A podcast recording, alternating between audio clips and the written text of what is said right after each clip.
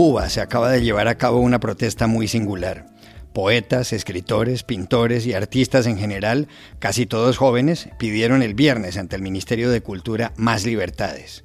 El célebre actor Jorge Perugorría los acompañó. es la hora de dialogar. Yo creo que es importante que ustedes los jóvenes sean escuchados y vamos a trabajar para eso. Gracias. ¿Qué significado tiene esta marcha en un país con un régimen tan cerrado?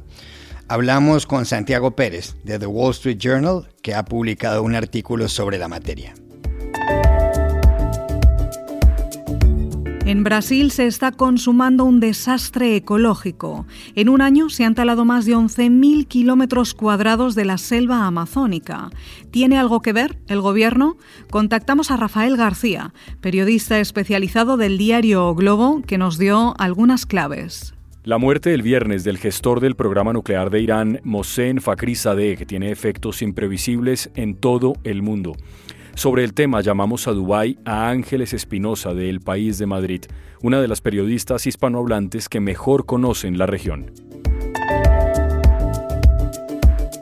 Hola, bienvenidos a El Washington Post. Soy Juan Carlos Iragorri desde Madrid.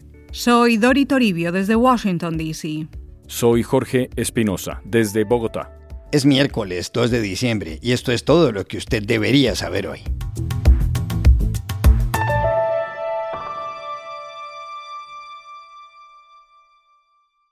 En Cuba ha ocurrido una manifestación de protesta con pocos precedentes.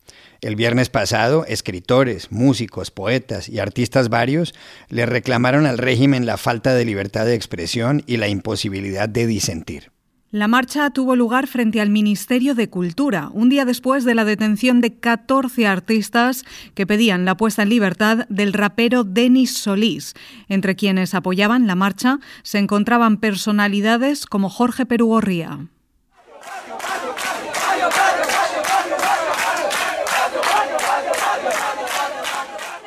Lo curioso es que el viernes el ministerio terminó admitiendo a una treintena de manifestantes para oírlos. Sin embargo, el presidente cubano Miguel Díaz Canel dijo que todo era un show montado por los trompistas en su último intento por derrocar la revolución cubana. ¿Qué tanta importancia tuvo la protesta? Para comprenderlo, llamamos a Ciudad de México a Santiago Pérez, editor adjunto para América Latina de The Wall Street Journal y quien acaba de escribir un artículo sobre el asunto. Lo que pasó en La Habana eh, la medianoche del viernes es importante por tres razones. En primer lugar, nunca había habido una protesta de este tipo desde que eh, Fidel Castro llegó al poder en el año 59. Han habido disturbios, pero protestas pacíficas de esta naturaleza son prácticamente inexistentes. Y estamos hablando entre 500 y 1000 jóvenes que se manifestaron de forma pacífica frente al Ministerio de Cultura. Ahora, ¿por qué esto es importante? Además de que fuera una protesta, eh, lo relevante es que se trataba de jóvenes, un movimiento nuevo. No estamos hablando de disidentes buscando un cambio de régimen, no. Estos son jóvenes, son artistas que quieren hacer su trabajo en libertad y sin censura. Otro aspecto importante que vale la pena destacar es que esto sucede apenas dos años después de que en Cuba se establece el servicio de Internet para telefonía móvil. Es decir, por primera vez en dos años, cada vez más el WhatsApp, las redes sociales son un elemento de movilización y más difícil de controlar por parte del gobierno. Entonces esto generó una manifestación espontánea a la cual el gobierno cubano no está acostumbrado. Le preguntamos también a Santiago Pérez, de The Wall Street Journal, cómo describiría a quienes han protagonizado estas protestas y cómo explicaría sus reivindicaciones.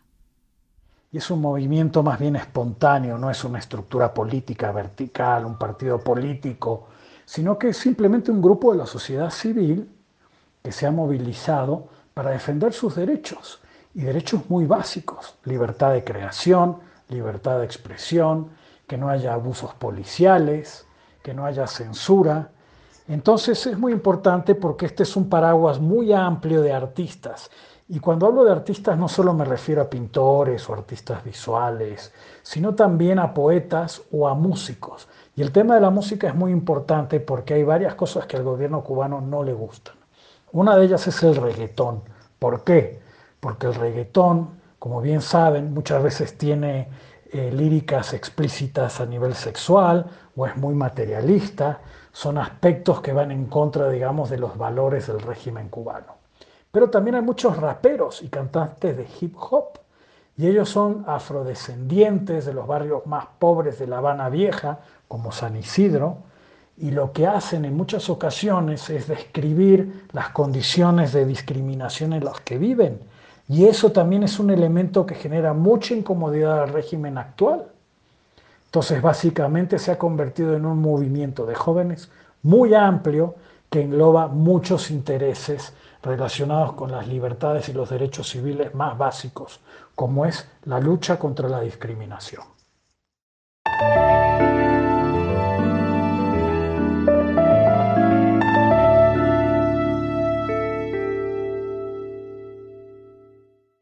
Un desastre ecológico se vive en la selva amazónica de Brasil y tiene consecuencias en todo el planeta. Según acaban de revelar las autoridades de ese país, entre agosto de 2019 y julio de 2020 fueron talados casi 11.100 kilómetros cuadrados de bosques. Las cifras que ha dado el diario londinense The Guardian para describir la situación son impactantes. Lo sucedido equivale a haber cortado 626 millones de árboles y en términos de selva a perder tres canchas de fútbol por minuto. El área talada es la mayor en los últimos 12 años. ¿Quién tiene la culpa? ¿La delincuencia? ¿El gobierno de Jair Bolsonaro? Para comprenderlo, consultamos en Sao Paulo a Rafael García, periodista del área de ciencia y medio ambiente del diario O Globo. Bolsonaro se eligió con el discurso de la protección ambiental causa daño a los negocios para, el agribusiness, eh, con el discurso de que sería necesario reservar más tierra en Brasil para el ganado, para los productos agriculturales. Y el gobierno también hizo promesas de quitar Brasil del Acuerdo de París para combatir el cambio climático y Bolsonaro no logró hacerlo, pero sí lo prometió. Y las emisiones de gases de efecto invernadero en, esa cuestión son importantes porque eh, Brasil es uno de los pocos países del mundo donde las emisiones de gases de efecto invernadero son mayores por tala de bosque do que por quema de combustible fósil. Y lo que pasó tras eso es que dejando el gobierno sin estructura para, para, fiscalía, para, inspectores contra la deforestación, eh, las multas ambientales tuvieron una queda de más de 40% desde que Bolsonaro eh, llegó. Eh, sin, sin, esa estructura no, no, no había recurso para, para IBAMA, el instituto que opera en suelo con los inspectores. Eh, él no tiene más simplemente dinero para aplicar las multas, aunque tenga la tecnología. Y la deforestación en Brasil también es un problema complejo porque tiene que ver con especulación de tierras y, y sin estructura de policía y estructura legal es difícil detener los culpados, los culpables. Le preguntamos también a Rafael García si el triunfo de Joe Biden en Estados Unidos o las políticas de la Unión Europea pueden revertir esta tendencia. Sí, hay alguna esperanza de que alguna presión exterior en Brasil eh, pueda hacer algo y la, la más grande que existe ahora viene de Europa por lo cambio comercial de productos de agricultura y, carne que ellos tienen con Brasil. Eh, algo que pasó con estos números de tala de bosques en Brasil también es que ahora oficialmente Brasil no logró cumplir sus objetivos en el Acuerdo de París. Eh, eh, en la mesa de negociación en, la COP, la conferencia de las partes, es posible que, Europa y, otros países importantes en la negociación van a poner más presión en Brasil para que el país asuma objetivos más eh, ambiciosos para, para, cortar los gases de efecto invernadero.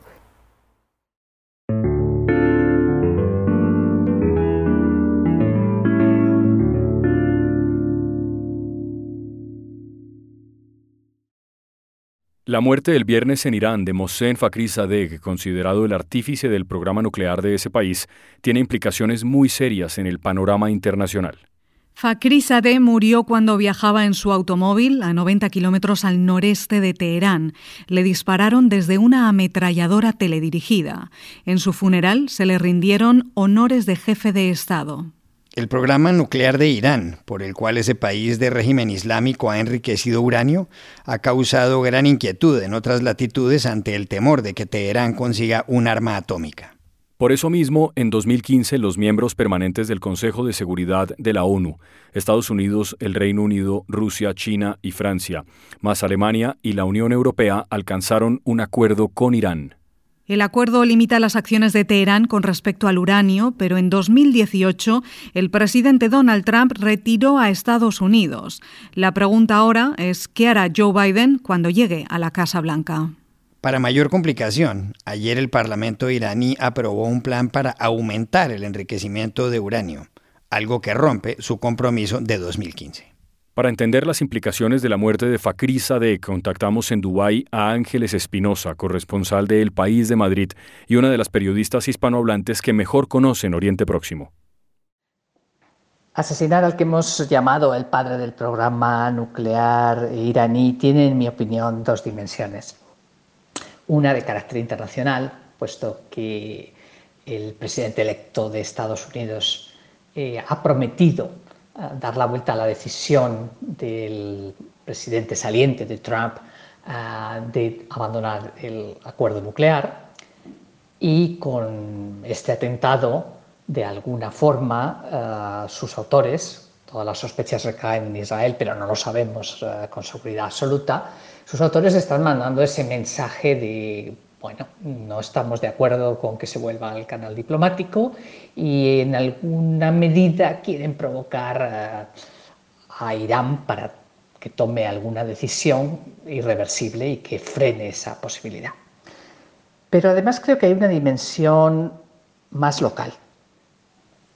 Un atentado de ese tipo, es casi como de una película de acción, eh, por el tema de la ametralladora dirigida de forma remota y por la capacidad de desplegar eh, efectivos de los servicios secretos ah, dentro de un país tan cerrado y tan obsesionado con la seguridad como es Irán, está enviando un mensaje poderoso a los dirigentes iraníes de decirles, eh, tenemos gente dentro del sistema, tenéis agujeros en el sistema por el que nos estamos colando. Es realmente una humillación para, el régimen iraní.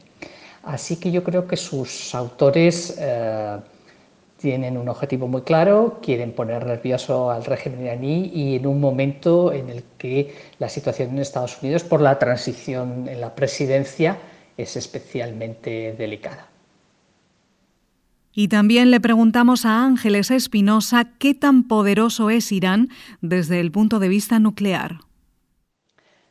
Pocas personas saben realmente cómo de avanzado está el programa nuclear iraní, en gran medida porque durante años fue secreto y hay sospechas de que eh, junto a la parte del programa que controlan y vigilan los inspectores de la ONU, pueda haber otras partes que no conocemos.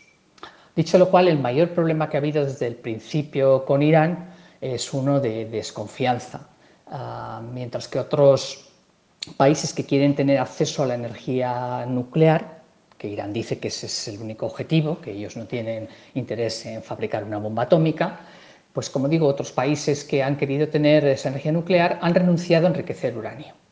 Irán, que es un país extremadamente orgulloso desde el principio se ha empeñado en que quería controlar todo el ciclo nuclear y que quería enriquecer uranio. ¿Cuál es el problema con enriquecer uranio?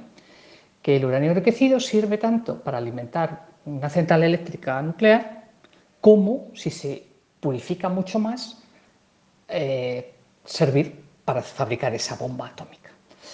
¿Está cerca de lograrlo?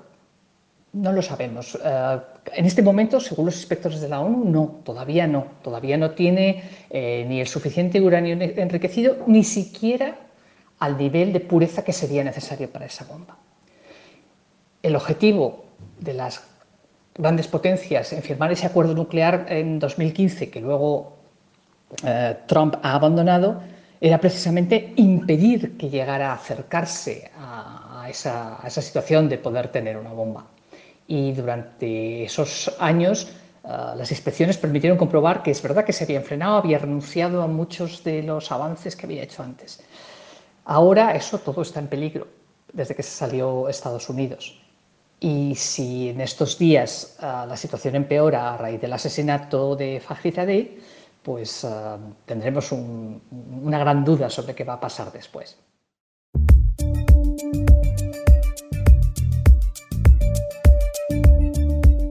Estas son otras cosas que usted también debería saber hoy.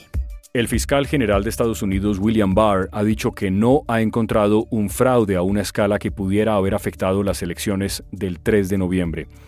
En una entrevista con la agencia de noticias The Associated Press, Barr sugirió que el Departamento de Justicia y el FBI han investigado las acusaciones de la campaña de Donald Trump y no han hallado nada. Es la primera vez que el fiscal general se desmarca de las denuncias del presidente, de quien es, claro, secretario de Justicia. De todos los países del G20, integrado por 19 países y los de la Unión Europea, Argentina vivirá la peor recesión económica durante el 2020. Lo dice la Organización para la Cooperación y el Desarrollo Económicos, la OCDE, al proyectar una caída del 12,9% de su Producto Interno Bruto. De confirmarse el pronóstico, este año sería para Argentina peor que el 2002, cuando la crisis del corralito. El segundo país más afectado de este 2020, según la OCDE, sería España, con una contracción del 11,6% en el PIB. Un aliado del primer ministro húngaro Víctor Orbán, Joseph Schaier, ha protagonizado un escándalo en Bruselas. Schaier, que era diputado al Parlamento Europeo, huyó el viernes por una ventana de una orgía donde había solo hombres, más de 20. Incumplían las restricciones por la pandemia. Al final fue capturado, tenía pastillas de éxtasis y renunció. Shire está casado con una magistrada del Tribunal Constitucional y fue quien redactó el artículo de la Constitución que señala que el Estado debe proteger el matrimonio, entendido como la unión entre un hombre y una mujer. Y aquí termina el episodio de hoy de El Washington Post, El Guapo. A propósito, mañana cumplimos un año. En la producción estuvo Cecilia Favela. Y por favor, cuídense mucho y pueden suscribirse a nuestro podcast en nuestro sitio web, elwashingtonpost.com, seguirnos en nuestra cuenta de Twitter, arroba el post, y también nos encontrarán en Facebook buscando el Post Podcast. Chao, hasta mañana.